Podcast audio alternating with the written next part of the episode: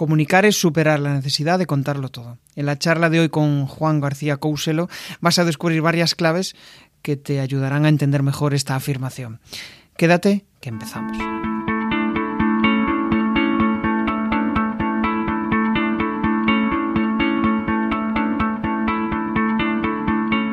Bienvenido a Comunicar más que hablar. Soy Jesús Pérez y mi objetivo es facilitarte las herramientas necesarias para que puedas comunicar de una manera clara y provocar una reacción positiva en tu audiencia.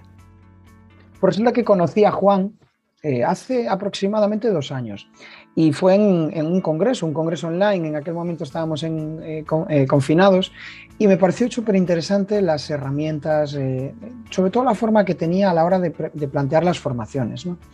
Bueno, pues Juan García Cousuelo es, una persona muy interesante, ya lo veréis, ya veréis lo...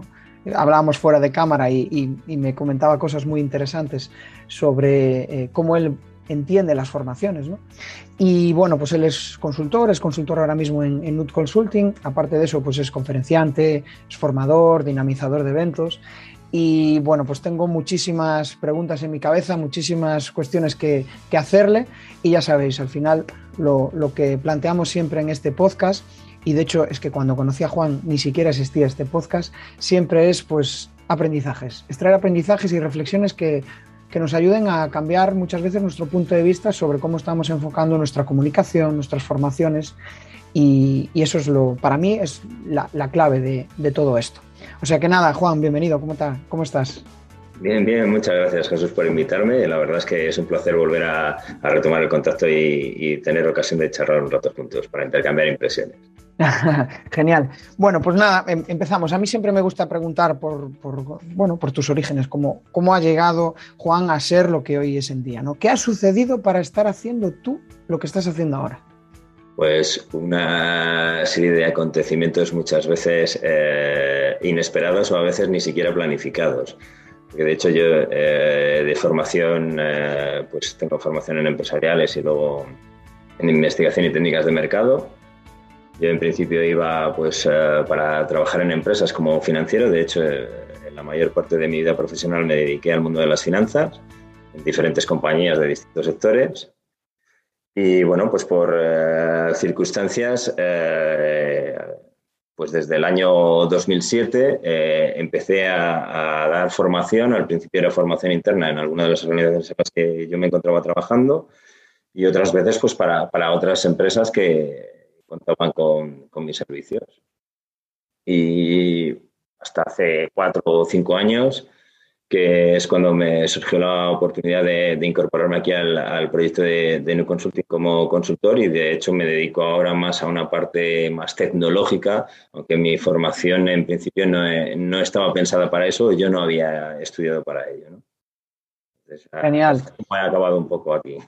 O sea, esto me hace pensar que al final tienes una vena emprendedora, ¿no? que, que eh, bueno, sí, sí, eh, digamos que como dice, y esto me gusta mucho porque lo dice Juan Diego, eh, que es un culo inquieto. Bueno, pues yo que soy asturiano, que soy de Gijón, yo soy un culo mollado, pero tampoco, tampoco me gusta estarme mucho quieto. Entonces me gusta siempre picar de todos lados, aprender de cosas distintas, ver cómo hacen otras personas las cosas o las mismas cosas que yo hago, porque siempre podemos aprender. Bueno, habla de Juan Diego, Juan Diego Pereiro, que es eh, el, promotor de WeCap y de Soy Formador. Al final, pues fue a través de, él, eh, de ese congreso ¿no? de, formadores como nos, como nos conocimos. Y, es una persona que interesa, muy interesante, que os recomiendo que, sigáis. Aparte, es súper majo, o sea que, eh, vamos, no va a tener problema en caso de que le enviéis invitación a través de LinkedIn, vamos, no va a tener problema para, para ayudaros. Y al final estoy pensando ¿no? en esa doble vertiente, en lo que te aporta trabajar en una consultoría y lo que te aporta trabajar por tu cuenta, a nivel de emprendimiento. ¿Qué te aporta cada una de las dos? ¿Qué es lo que más te motiva de cada una de ellas? Lo que más me motiva de cada una de ellas, hombre, eh, te puedo decir que eh, se puede ser emprendedor sin hacerlo por cuenta propia. Es decir, eh, tú puedes ser freelance, cuando eres freelance, pues al final estás asumiendo los riesgos de toda tu actividad, ¿vale?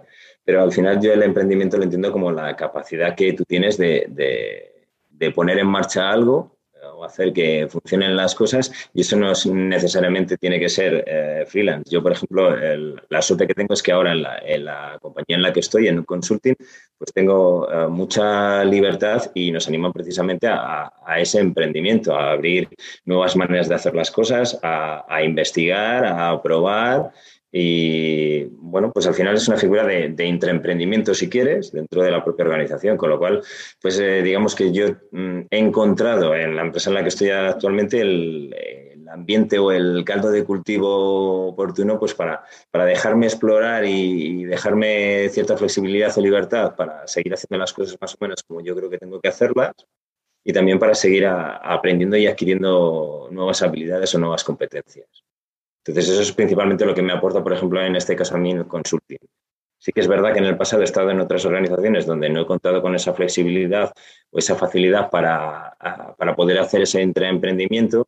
Y digamos que ese también fue un poco el, el motivo o el origen del por cual eh, acabé buscándome otras vías de, de, poder hacer algunos proyectos por mi cuenta eh, de la manera en la que yo entendía que debían hacerse o, o como para dar un poco rienda suelta a esa, esa vena inquieta que tengo. Claro, qué bueno. Es, eh, eh, al final lo, que, vamos, lo que saco de tus palabras es que muchas veces las empresas es como que te quieren para ti, eh, para, solo para ellos, ¿no? Y al final acabas perdiendo tus inquietudes, tus, ¿no? Acabas como, y si tienes un, una mínimo, un mínimo de vena emprendedora, acabas perdido y dices, ostras, es que igual puedes sentir que el proyecto no es tuyo o puedes sentir que no estás aportando lo suficiente, ¿no? Como que todo se vuelve rutina, ¿no? No sé si, si coincides con esa, con esa visión. hombre, depende mucho de la organización, depende también un poco del, estilo de, liderazgo, de gestión de, cada compañía, ¿no? Eh, yo he pasado por muchas y he, mm, padecido o he vivido eh, diferentes estilos, ¿no? diferentes modelos organizativos. Y lo que te puedo decir es que, por lo menos, eh, depende mucho también del tipo de personalidad de cada uno o de cómo es cada persona. Hay personas que sí necesitan que les den unas directrices y les den un, marco que sea más o menos rígido de competencias o de, o de tareas o de funciones o de responsabilidades y, no salirte de ahí y hacer las cosas siempre de la misma manera. Y hay otras personas pues que eh, a lo mejor eh, necesitamos una cierta flexibilidad, por así decirlo, para dar rienda suelta un poco a, nuestra creatividad o a nuestra manera de ser y, no tener eh, como un corsé, ¿no? por así decirlo. Entonces, yo aquí tengo la flexibilidad para, para desenvolverme y desarrollarme. Me, me me dan recursos y además no solo eso, sino que además estoy rodeado de todo un equipo de trabajo, de todo un equipo de personas que lo que me gusta es que eh, cada una es de su padre y de su madre, eh, cada una hace las cosas de una manera, aunque sí que es verdad que hay unos ciertos estándares, hay unas normas como tiene que haber en, toda organización, pero que eh, cada una de ellas sabe mucho de, de, cosas de las cuales yo a lo mejor no tengo conocimientos. Entonces me aporta muchísimo y cada día que vengo a trabajar, cada día que aprendo me llevo algo nuevo. Con lo cual, pues eso es, lo que me resulta más enriquecedor. Cosas que, por ejemplo, cuando estás de freelance muchas veces, pues eh, al final acabamos siendo un poco francotiradores, ¿no? O Juan Palomo, yo me lo guiso, yo me lo como. Con lo cual, ¿qué ocurre? Que eh, ya eh, estás perdiendo por ahí parte de las cosas que, o parte de las sinergias que puedes llegar a conseguir cuando, cuando trabajas con, con un equipo de trabajo. Ajá.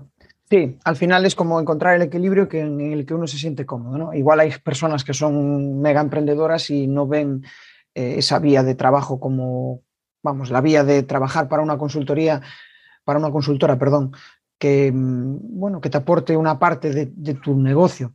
Pero mm, al final yo creo que es eso, buscar el lugar, ¿no? el equilibrio que, que tú te sientas cómodo. Y sabes que me estoy acordando de lo que me decías fuera de micro y yo creo que hoy Juan nos tiene varias sorpresas. O sea que de momento no voy a desvelar nada, ahí lo dejo, pero nos va a dar eh, sorpresas porque al final buena parte de esta charla va de cómo fomentar la curiosidad, ¿no? Y para mí es vital. O sea, ¿tú cuando consideras que tus alumnos tienen curiosidad? ¿En qué momento lo percibes? ¿Cómo lo percibes?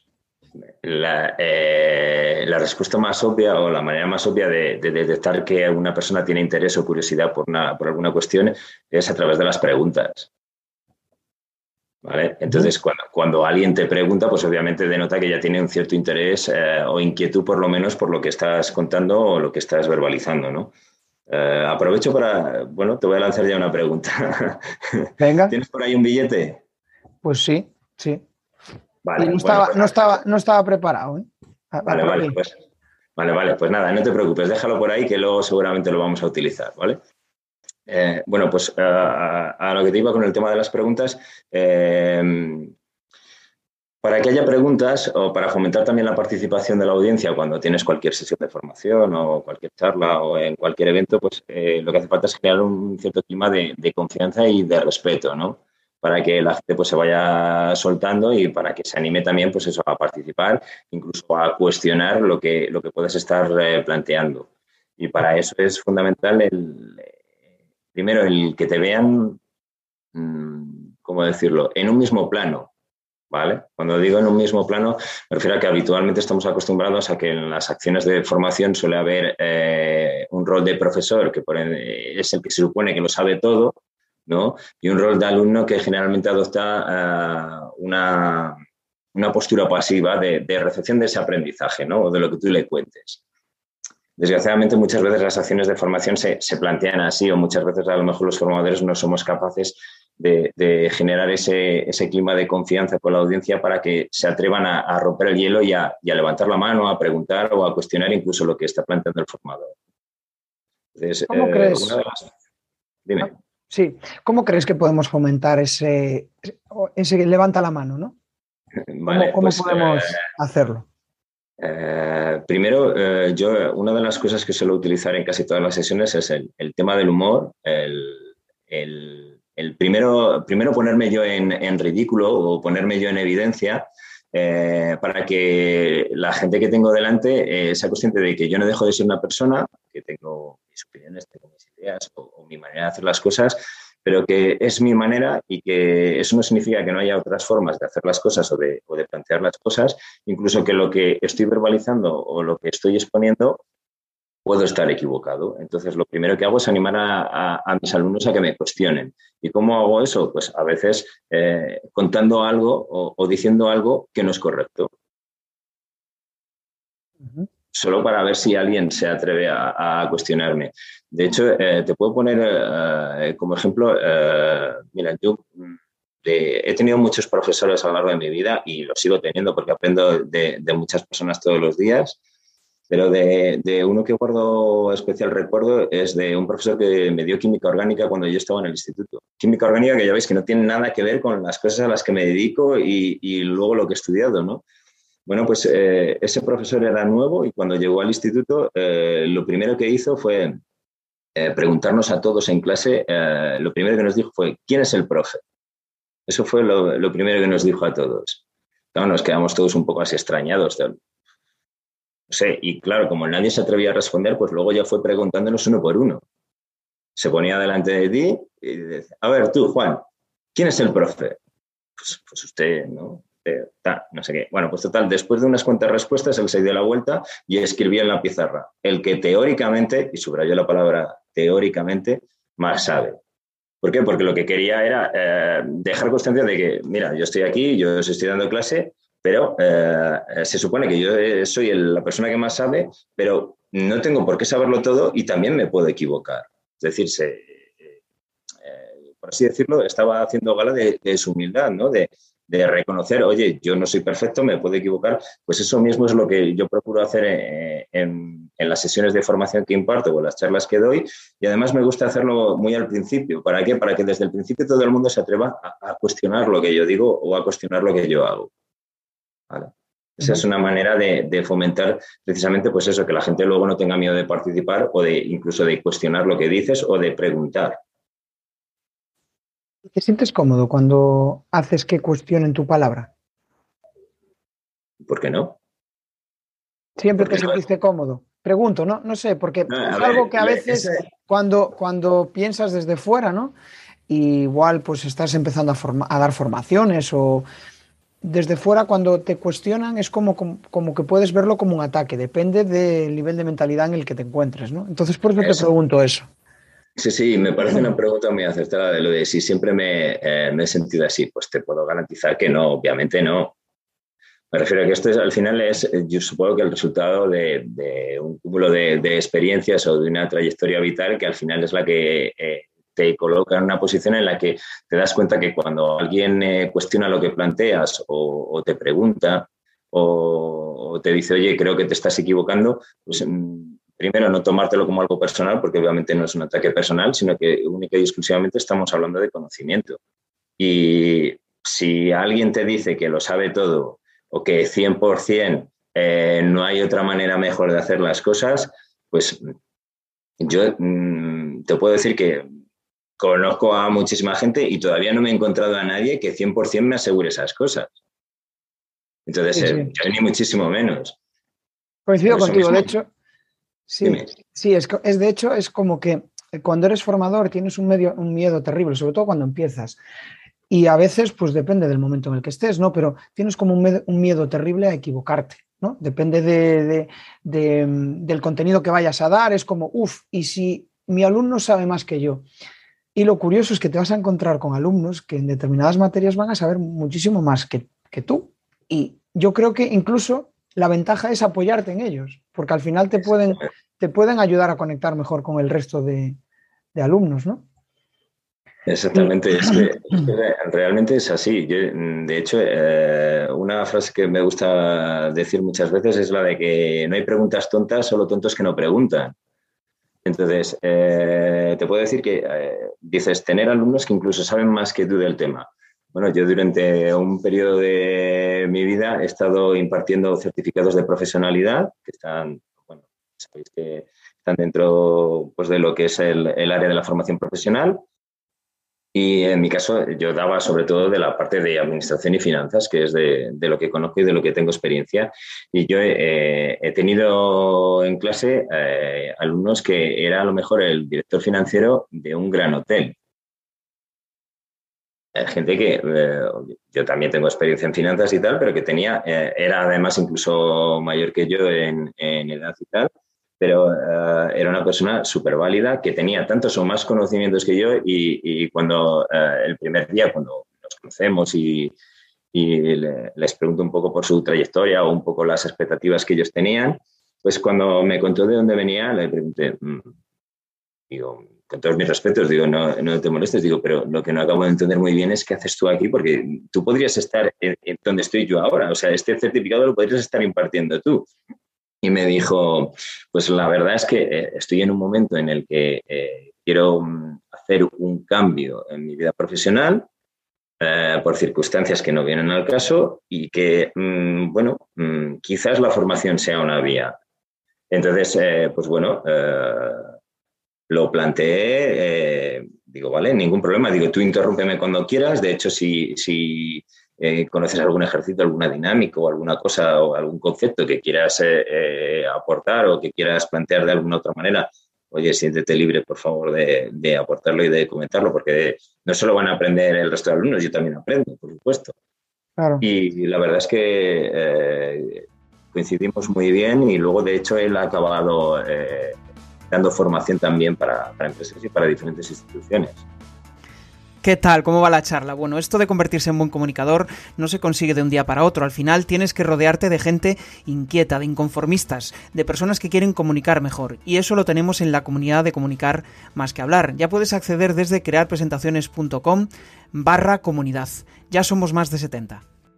Estoy escuchando y al final lo que interpreto es humildad, ¿no? Es como Em, ponte, empatiza al máximo con esa persona que vas a tener enfrente, porque al final, si empatizas con él, probablemente mm, gestiones mejor las expectativas ¿no? de, esa, de esa persona. Y de eso va la pregunta que te quiero hacer ahora. ¿Cómo podemos cumplir con las expectativas de nuestra audiencia, de nuestros alumnos? pregunta pues, compleja. Eh, eh, mira, em, por, eh, por explicarlo de una manera más o menos sencilla, ¿vale? Yo te diría que eh, yo, tal y como entiendo la formación, yo ni siquiera lo llamo formación, lo llamo formación. ¿Por qué? Porque para mí la, formación tiene que ser un cúmulo o, una agregación de lo que es, por una parte, el contenido. Obviamente, la persona que va a dar la formación tiene que dominar ese contenido, tener una serie de conocimientos mínimos. No necesariamente tiene por qué saber mucho más que su audiencia, Porque no es solo cuestión de contenido, sino que también es cómo se comunica ese contenido. Todos hemos tenido profesores. Eh, que eh, sabían muchísimo de lo suyo, eran grandes expertos en su materia, pero luego como profesores a lo mejor no nos han sabido transmitir o no han sabido llegarnos por diferentes motivos.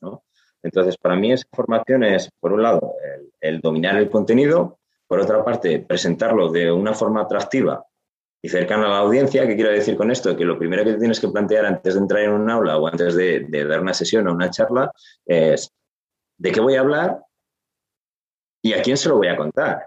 Porque no es lo mismo contar las cosas a, mi abuelo o a mi abuela, por ejemplo, que contárselo a un niño de seis años o que contárselo a gente que conoce mucho del tema o a gente que no conoce nada del tema.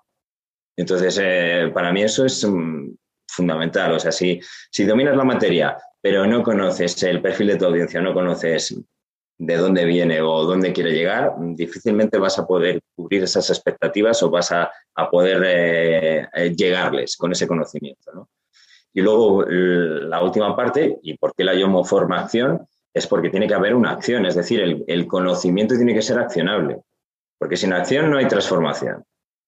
Entonces necesitamos que lo que contamos y lo que y lo que transmitimos en cualquier charla o en cualquier sesión de formación tiene que ser eh, algo mm, que luego se pueda poner en práctica, porque si no al final las palabras se las lleva el viento.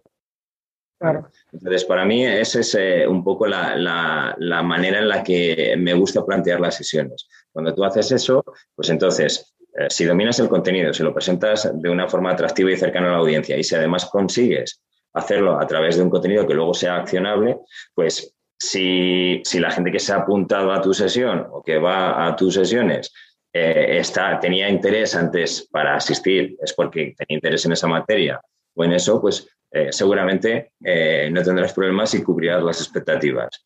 Si falla alguna de esas tres patas, pues puede que sí, puede que no. Es un poco más o menos como, como yo lo veo. ¿Y, cómo sabes cuando cumples esas, esas expectativas? O sea, finalizas la charla, finalizas esa formación, ¿cómo sabes tú, cómo, cómo identificas que lo has hecho bien o que has cumplido con sus expectativas? Eso ya es un tema más uh.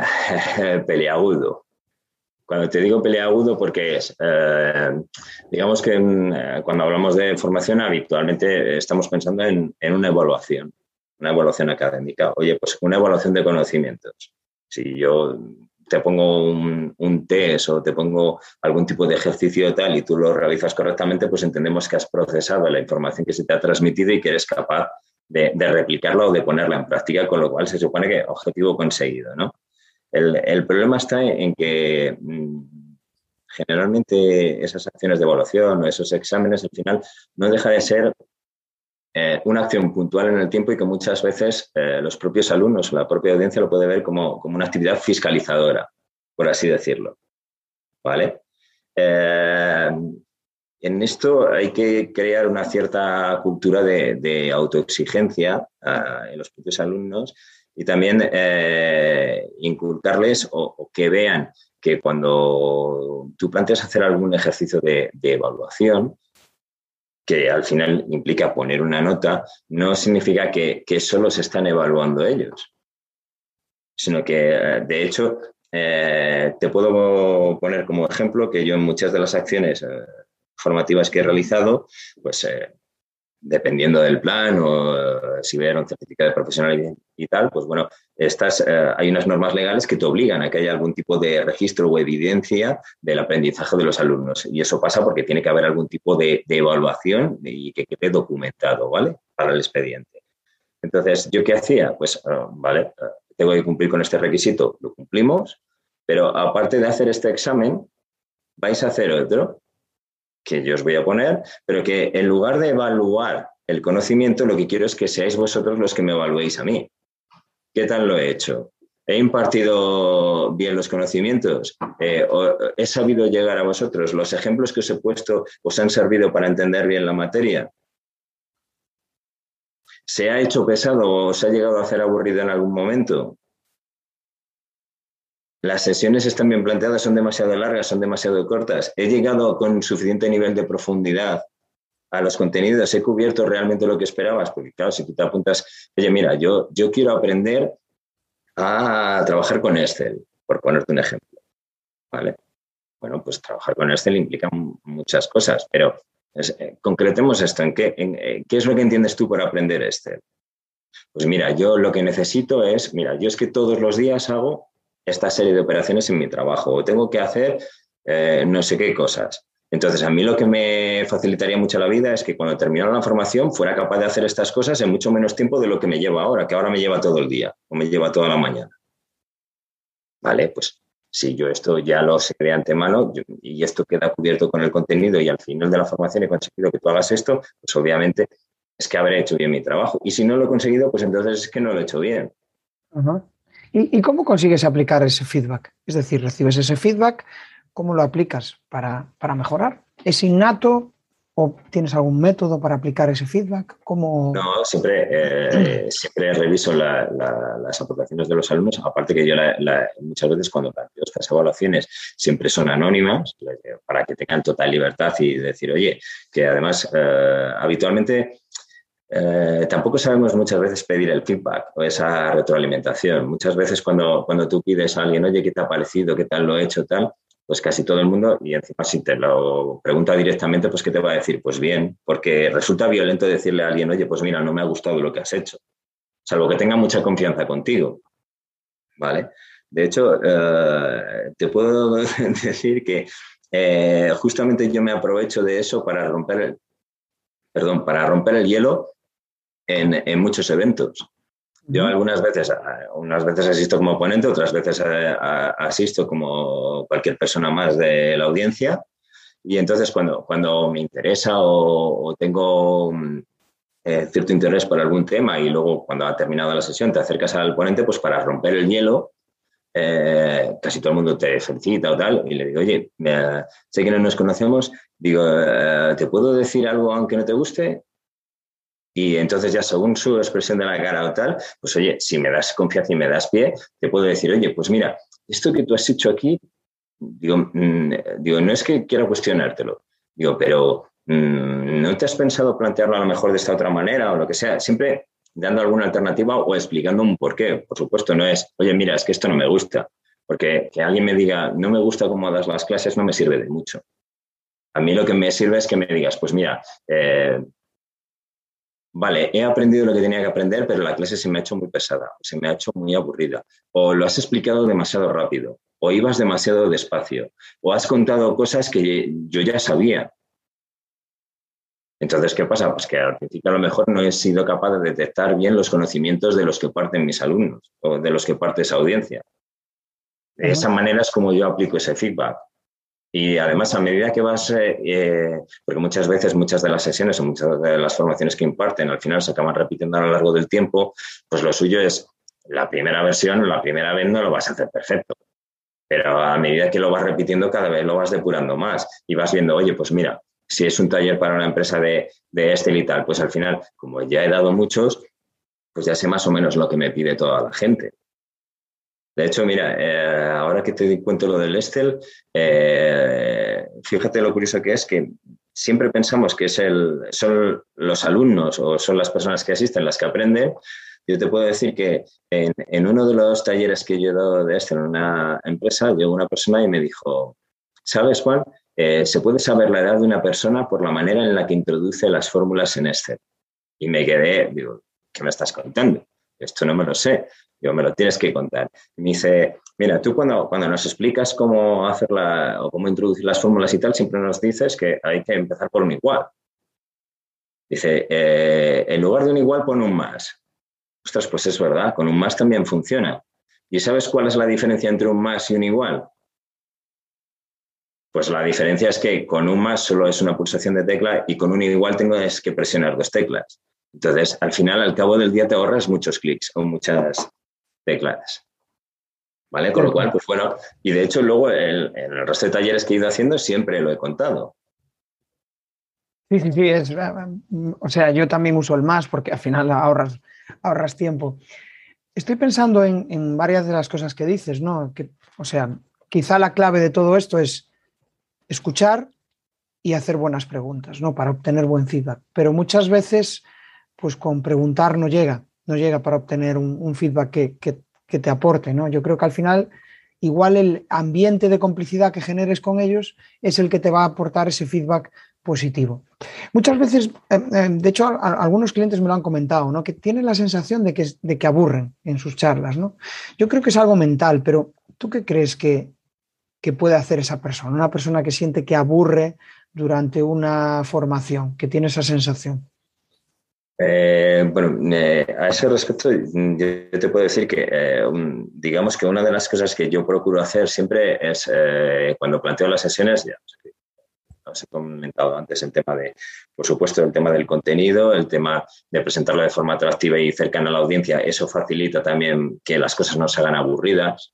Creo que eh, si yo me dirijo, por ejemplo, o tengo que ir a dar una charla a un instituto, pues seguramente si les pongo ejemplos con alguna serie que esté en el candelero en el momento, como puede ser ahora, por ejemplo, el Juego del Calamar o Juego de Tronos en el pasado, pues es mucho más fácil llegar a ellos que si les pongo ejemplos académicos, por, citar algo, ¿no? Eh, la otra cuestión, eh, también aparte de que el conocimiento es accionable, es el tema de la brevedad. Eh, dicen que la atención es la forma más rara y pura de generosidad, y es que es así. Si tú entras a una charla, Ah, pues claro, eh, al principio tu curva de atención es así, es eh, muy alta. ¿Por qué? Pues porque tienes expectativas, porque no sabes lo que te vas a encontrar, estás inquieto y estás deseoso de, ver lo que, lo que pasa o lo, que sucede, ¿no? Pero a, partir de que pasan esos primeros instantes, esos primeros minutos de cualquier sesión, luego la, curva de atención ya disminuye. Entonces, eh, lo que tengas que contar eh, y, para captar la atención de la gente lo tienes que conseguir en esos primeros minutos. Si no consigues captar la atención de la gente en esos primeros instantes, ya es muy difícil luego eh, que te vayan a prestar atención. Seguramente su cerebro se irá a pensar en otras cosas o en otras cuestiones que le estén, que le estén preocupando. ¿no? Y luego, ahí a lo que iba, por el tema de la, de la brevedad, es que yo procuro en mis sesiones que el contenido teórico sea eh, lo más concentrado y mínimo posible, porque al final lo que quiero es que eh, las personas que asisten sean capaces de aplicarlo, es decir, que aprendan haciendo a través de la experiencia. Porque mm, aparte de que eso va a fijar esos conocimientos, esos conceptos en su memoria de largo plazo y va a ser luego que, que sea más difícil que se les olvide, también con esto lo, que consigues es precisamente esa atención, ese, que, ellos propios, eh, que los propios alumnos o que las propias eh, personas que, asisten se involucren en su propio proceso de enseñanza-aprendizaje. Muchas veces que aprendan por descubrimiento. Yo, una de las cosas que también hago muchas veces es, te cuento eh, la teoría de manera muy concentrada, lo mínimo que necesitas saber y a veces ni siquiera te lo cuento todo. ¿Por qué? Porque hay cosas que si tú medianamente has ido entendiendo el concepto a medida que lo vas poniendo en práctica, vas a ser capaz de deducirlas tú solo. Entonces, claro, cuando eh, no es lo mismo que yo te dé la respuesta a que tú la encuentres. Cuando consigues eso, entonces ahí ya eh, es que te lo has ganado. Pues sí, al final hay una frase que me encanta, que es la vida va de preguntas, no va de respuestas. Y, es cierto, o sea, al final una buena pregunta te hace, te hace pensar. Y mm, supongo que al final, durante todo este, o sea, durante todo lo que me cuentas, ¿no? La base para poder mm, captar la atención, para poder eh, conseguir que, vamos, que te hagan caso, supongo que una buena parte será inspirarles, ¿no? ¿Cómo crees que tú inspiras a tus alumnos? esa sí que es una pregunta difícil.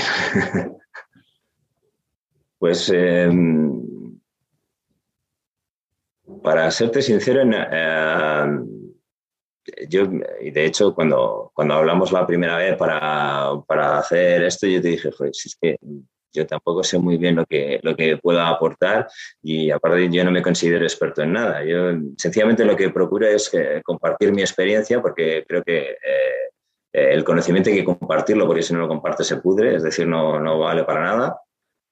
Y bueno, pues yo lo que hago es eh, ser cercano, accesible con mis alumnos.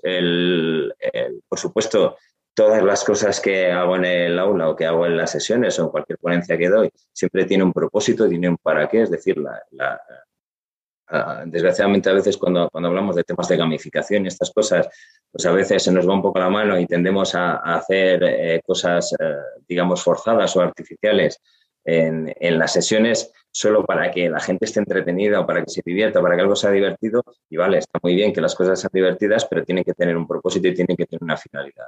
Si yo esto que estoy haciendo es divertido, pero la gente no aprende, no me sirve de nada. ¿vale? Entonces, eh, si te muestras cercano, si, si, generas ese clima de confianza para que la gente se atreva a participar, a preguntar, a cuestionarte lo que dices, si consigues que además los propios alumnos vayan y te, y te pidan cosas, te pidan, oye, eh, y podemos hacer, eh, yo que sé, un Kahoot el próximo día, eh, que el Kahoot lo hago a veces. El Kahoot, para la gente que no lo conozca, es básicamente hacer como una especie de competición a, partir del conocimiento, con tiempo de respuesta y tal, y se premia a la gente que, que, que acierta la respuesta, por supuesto, que responde correctamente, pero también la velocidad. Con lo cual, pues generas ahí una dinámica también muy interesante con, con los asistentes. ¿no? Entonces, mm, cuando consigues eso y que sean los propios alumnos los que van y, te piden cosas, o, ostras, me ha gustado mucho esto que has contado, eh, pero me gustaría saber más. Pues mira, es que eh, en el contenido, el alcance o el estado programado está aquí. Si tú necesitas más, no te preocupes. Yo te facilito documentación o, bibliografía o te, o te dirijo donde puedes encontrar más cosas de esto, o incluso si quieres, quedamos un día a tomar un café y, te cuento lo que necesitas o, lo que quieras saber, lo, hasta donde yo sé. Pues me, parece increíble. Al final, es que yo, yo, cuando pienso en un formador, pienso en una persona cercana, una persona, un líder, al final no, no un tirano, ¿no? no un tirano que simplemente lo único que hace es transmitirte su conocimiento porque él es el que todo lo sabe, que bueno, yo creo que al final en nuestra educación hemos pasado por, por eh, muchos de esos formadores, ¿no? Sino un formador líder que te inspire, ¿no? Pues yo qué sé, como podría ser eh, Bill Gates para su empresa o como podría ser Elon Musk para, para Tesla, ¿no? Al final, una persona a quien seguir. Y yo creo que no hay mejor forma de seguir a alguien que precisamente esa, ¿no? El ser accesible, el ser cercano, el, aceptar la crítica, el aceptar, oye, me, estás dando esto, ¿por qué no haces esto en la próxima sesión? Pues encantado, ¿no? Eh, me gustaría seguir avanzando y me gustaría ahora avanzar hacia un aspecto que me parece interesante y clave para un formador, ¿no? Que es la comunicación. Entonces, ¿qué cuestiones haces en tu día a día para ser mejor comunicador? Vale, mm, mira, eh, antes hablamos de la brevedad. Eh, Xavier Marcet eh, dice que eh, comunicar es superar la necesidad de decirlo todo o de contarlo todo, ¿vale? ¿Por qué es importante el tema de la brevedad? Yo, muchas de las formaciones que imparto son, pues, en empresas o para organizaciones y a veces eh, eh, hay personas pues, bueno, que, tienen muy poco tiempo. Entonces ya solo el hecho de que puedan asistir a tu formación ya es, eh, digamos, algo para, para, agradecer y para valorar, ¿no? De hecho, el, el, tiempo es lo único que no podemos recuperar. O sea, yo puedo perder dinero y mañana lo puedo recuperar o lo puedo volver a ganar.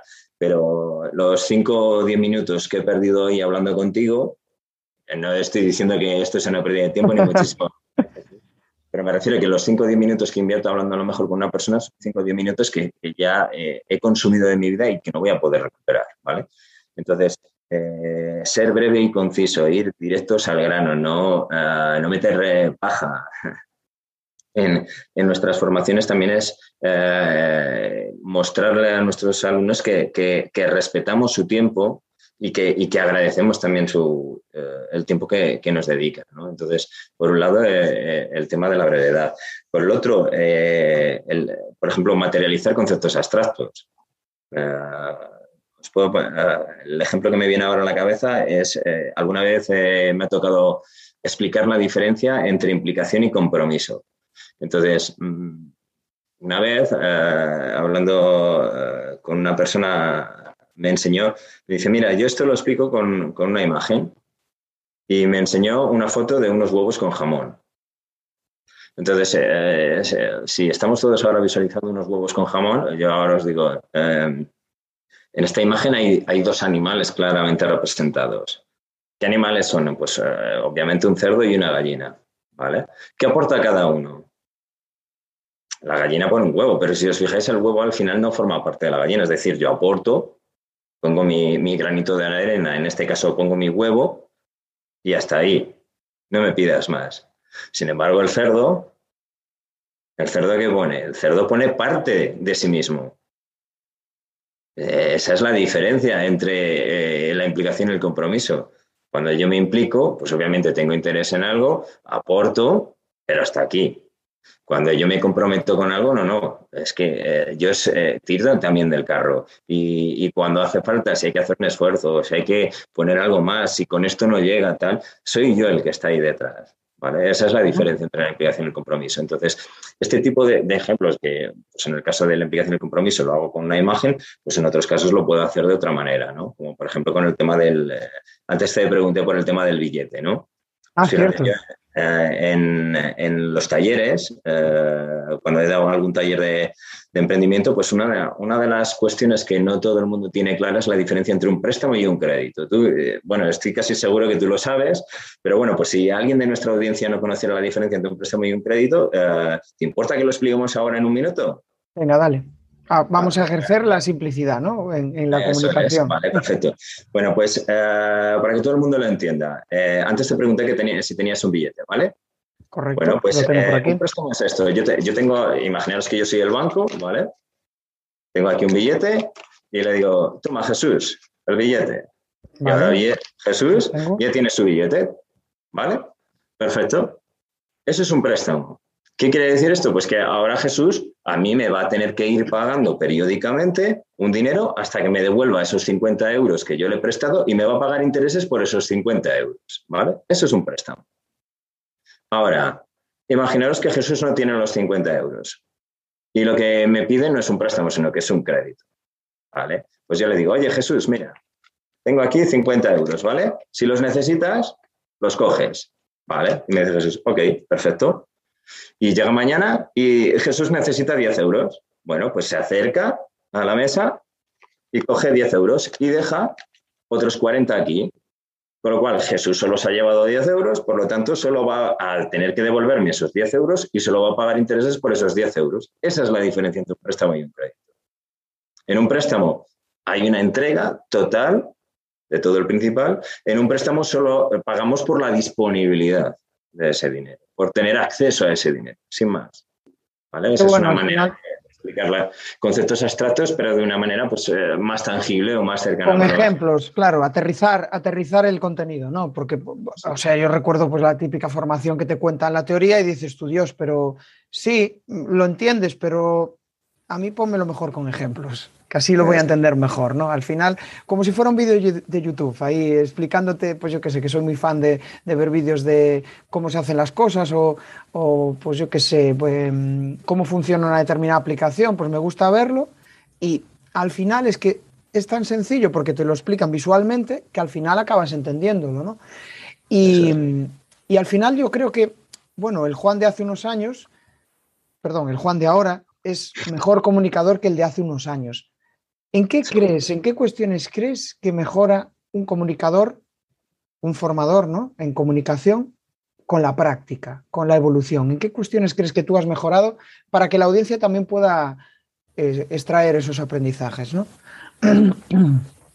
Pues eh, al principio em, yo me acuerdo, el, y creo que esto, no sé si te lo he contado alguna vez, yo me acuerdo mucho de, la primera sesión de formación que, que di, Imaginaros que pues, eh, el año 2007, 2008 pues, es cuando se produjo la última reforma del Plan General Contable. Ya sabéis que yo vengo de la parte de finanzas, entonces, pues eh, obviamente me tocó aprender para hacer la adaptación en la empresa en la que yo estaba, porque llevaba la parte financiera. Y pues de la que estaba aprendiendo eso, pues coincide que, eh, gente que me conocía y sabía que estaba preparándome para hacer esto en, la empresa en la que estaba, pues me dijo, oye, eh, ¿te importaría darnos un seminario, una charla al equipo de la empresa en la que yo estoy? Porque también tienen que hacerlo y la verdad es que andamos todos un poco perdidos, ¿no? Bueno, pues eh, yo cuando fui a dar esa charla, lo primero que hice fue un PowerPoint, abrí el PowerPoint y me puse a escribir. Pero me puse a escribir como que no hubiera un mañana. Te puedes imaginar que en ese PowerPoint eh, no cabían más letras. ¿Vale? Entonces, creo, te creo. Madre, madre, de Dios, ese PowerPoint obviamente no estaba hecho para mi audiencia, ese PowerPoint estaba hecho para mí, porque yo tenía miedo de, de que alguien me planteara algo que yo no supiera. ¿Vale? Entonces, eh, ese miedo te genera inseguridad. Cuando tú tienes inseguridad, es, difícil eh, hacer las cosas con miedo. Eh, pero al final siempre hay una primera vez para todo y nadie nos ha enseñado. Entonces, eh, si, eres capaz de, superar esos miedos, pues entonces ya, ah, ya llevas mucho ganado. Si te enseño cualquier PowerPoint de cualquier presentación que yo hago ahora, pues verás que prácticamente no tienen texto son todo imágenes. A veces hay alguna palabra o alguna frase pequeña, pero, pero prácticamente no tienen texto. ¿Por qué? Pues porque eh, al final, eh, en cualquier sesión o tal, realmente el, valor añadido no es el PowerPoint o no es el, entregable, el documento que tú facilitas a, las personas que asisten, sino que el, el, valor añadido realmente está en cómo tú eres capaz de transmitir ese conocimiento. Entonces, la atención tiene que estar centrada en lo que haces tú. Es verdad que está muy bien tener algo detrás como un apoyo visual, ¿vale? Sin más, que te puede servir, pues como en el caso de los huevos con jamón, para, materializar un concepto abstracto y que la gente entienda la diferencia, ¿vale? Pero eh, no tiene que ser el foco de atención, tiene que ser solo un apoyo, porque realmente el foco de atención o, quien tiene que transmitir ese conocimiento al final tienes que ser tú. Otra manera de hacerlo también es mm, contando historias. ¿Sabes? Mm. esto del storytelling que está ahora tan de moda, ¿no? Pues bueno, sí que es verdad que, que si tú cuando cuentas las cosas las, utilizas esos eh, ejemplos cercanos al día a día de las personas que, que, te están escuchando, pues es muchísimo más fácil llegarles. Entonces, eh, eso te facilita mucho el tema de la comunicación. Cuando tú, cuando tú acercas el contenido para que tu audiencia luego, eh, y muchas veces no es simplificarlo, ¿eh? Ojo, porque eh, Einstein decía que realmente eh, entendías algo cuando eres capaz de explicárselo a un niño de seis años. Entonces, mm, saber mucho de algo no significa que necesariamente tengas que utilizar palabras complejas, porque cuando, cuando utilizamos palabras complejas, eh, si tu audiencia no las maneja o no las conoce, las pierdes en, en cuanto sueltes la primera. La primera o la segunda ya ellos van a saber, vale, esto no es para mí o esta charla no es para mí. Entonces es, muchas veces eso, el primero poner el foco en la audiencia para, adaptar el mensaje. Y cuando digo adaptarlo es eh, para que a ellos les llegue, que les lleguen las mejores condiciones para que ellos lo puedan procesar y lo puedan entender y, y, más especialmente porque además lo que pretendes es que luego ese mensaje ellos lo conviertan o lo traduzcan en acciones, porque he hablado de conocimiento accionable. Entonces, digamos que eso es, eh, eso es en lo, que, en lo que he ido mejorando a lo largo del tiempo. Al principio, pues, eh, por supuesto, la brevedad brillaba por su ausencia. Ahora digamos que, es algo en lo que sigo trabajando cada día, porque todavía pues, los formadores, eh, como tenemos cierta facilidad de palabra, pues bueno, oye, ¿cuánto tiempo dispongo? Cinco minutos, vale, pues lo cuento en cinco minutos. Oye, ¿cuánto tiempo dispongo? Una hora, perfecto. Lo que iba a contar en cinco minutos lo puedo contar en una hora. Entonces, eh, es, un poco eso, ¿no? Yo creo que son las cosas en las que he ido mejorando a lo largo del tiempo y en las, que, y en las cosas en las que todavía sigo mejorando cada día. Claro, de hecho, o sea, eh, estoy pensando en todo lo que dices, ¿no? Y, muchas veces las personas te, preguntan, oye, ¿qué tengo que hacer para comunicar mejor? ¿Qué tengo que hacer? Y muchas veces piensan que hay métodos secretos, que hay eh, aprender unos ciertos tips y, y comunicar, ¿no? Pero es que al final mientras no haya seguridad, seguridad en ti mismo, en lo que estás diciendo, haya pasión, haya, al final todo eso lo transmites y puedes estar contando algo, puedes estar contándolo, pero si no hay pasión, porque eso no te gusta nada, pues no vas a transmitir pasión. Entonces, va más, no va tanto en el trabajo de, uy, voy a aprender este método que voy a ser un gran comunicador. Igual puede ser un gran eh, hablador, ¿no? Pues, pero que realmente no dice nada. Eh, habla súper bien, pero la gente no está conectando contigo. Entonces, de hablar a comunicar hay un, gran trecho. Y, me, gustó eso que, acabas de decir, porque muchas veces parece que, que por el mero hecho de sentirnos inseguros con lo que vamos a decir, vamos a ser peores profesionales. Y yo creo que es una fase del proceso. Al final es una fase en la cual tienes que pasar necesariamente si quieres comunicar o si quieres trasladar algo que, tú sabes, ¿no? Y me, parece interesante esa parte que has, que has eh, compartido, Juan. Me gustaría avanzar e irnos a la siguiente, al, último apartado. Hoy, bueno, notaréis que estoy con la garganta fatal. y eh, me gustaría saber.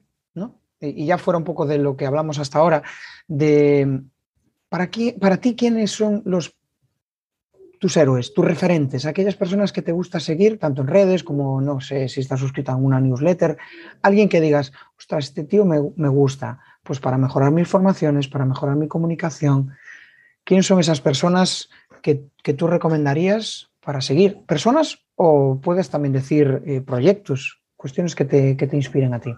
Mira, eh, bueno, antes, antes comenté una cita de Xavier Marcet. Xavier Marcet eh, escribe yo creo que todas las semanas una, columna en La Vanguardia, además lo suele postear en LinkedIn, me refiero que si no tienes la suscripción en La Vanguardia no hace falta porque cuelga una imagen con el, con el artículo y demás de, de cada semana y escribe principalmente de temas de, de management y temas eh, relacionados con el tema de la empresa, pero que muchas veces son aplicables a otros ámbitos. ¿eh? Y, y, es una persona a la que sigo y la verdad es que eh, no da puntada sin hilo, o por lo menos a mí me ha gustado. ¿vale? Genial. Javier Marcet. Nos lo notamos. Luego, eh, hablabas, por ejemplo, de, algún evento, por ejemplo, de mm, algún proyecto, ¿vale? Eh, aquí se me va a ver el plumero, ¿vale?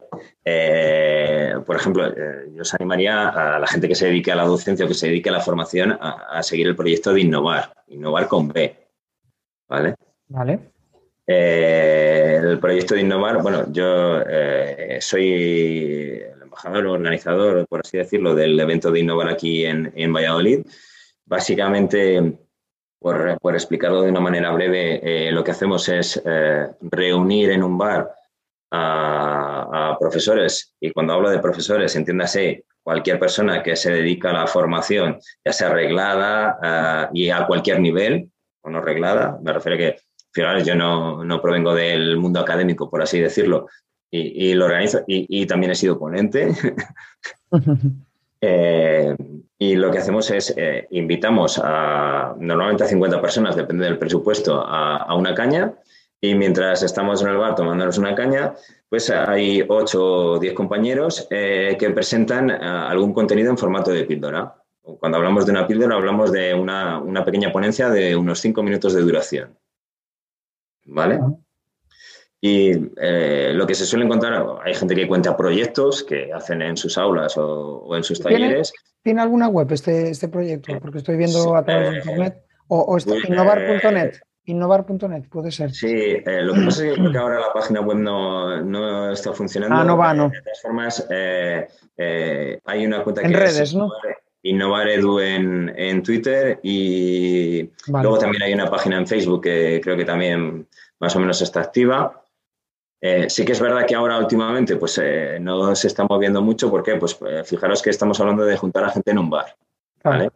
Sí, es complicado. Entonces, con lo del tema del COVID, pues ya sabéis que pues, bueno, nos ha limitado un poco este tipo de, eventos presenciales. Sí que es verdad que se podría haber hecho en, otro tipo de formatos, pero precisamente, o por lo menos por lo que yo lo hago y, y lo que me gusta es porque yo siempre digo que al final innovar va de conectar personas y de compartir experiencias.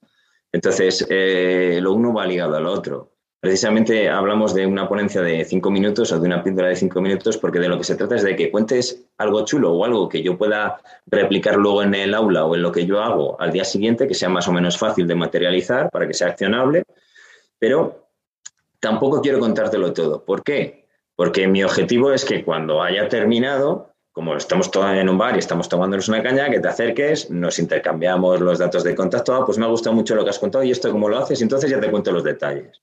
Yo siempre digo que para los detalles está la barra. Porque precisamente lo que queremos es eso, que haya esa, mezcla o ese conocimiento de personas, porque muchas veces, eh, tradicionalmente los profesores, esto de que cada maestrillo tiene su librillo, ¿no? Y como es mío y es lo que yo sé, pues yo me lo guardo y no lo comparto con nadie, ¿no? Pues no, esto va de compartir, va justo de todo lo contrario.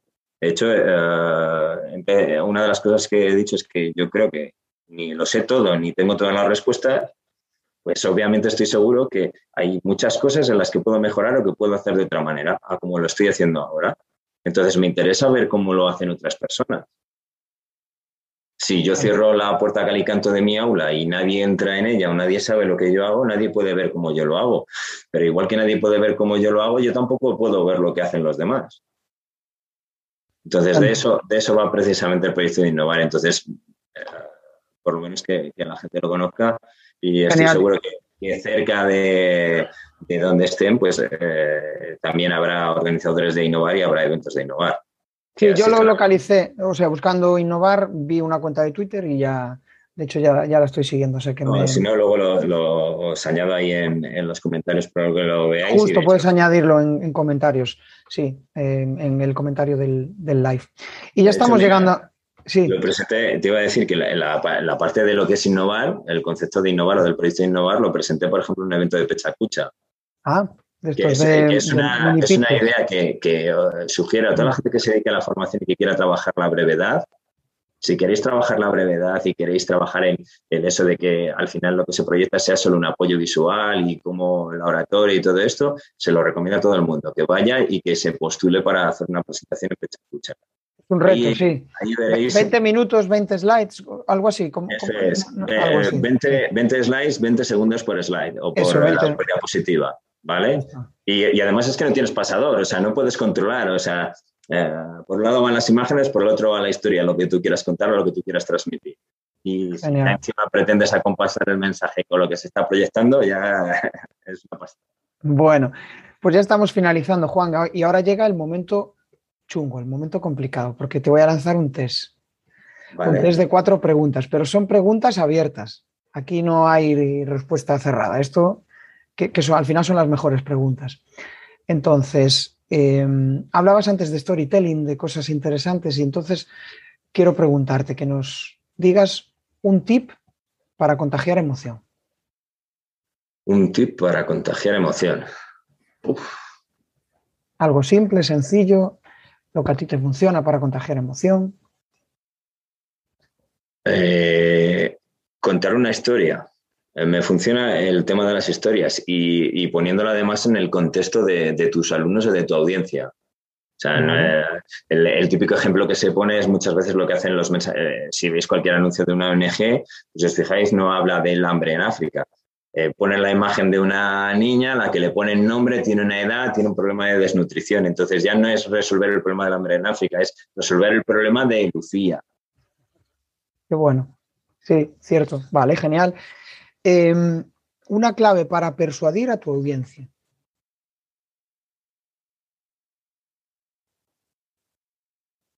El humor el humor. Con, eh, con una sonrisa, eh, si, sacas una sonrisa a la gente con algo que cuentas, eh, te los ganas. Si además encima lo que les cuentas lo pueden materializar en una acción, lo pueden llevar a la práctica, ya los tienes contigo, los tienes de tu parte. Genial. Vale, ahora una pregunta más sencilla. ¿Qué significa para ti hablar en público? ¿Qué significado tiene para ti? que, eh, compartir. Vale, genial.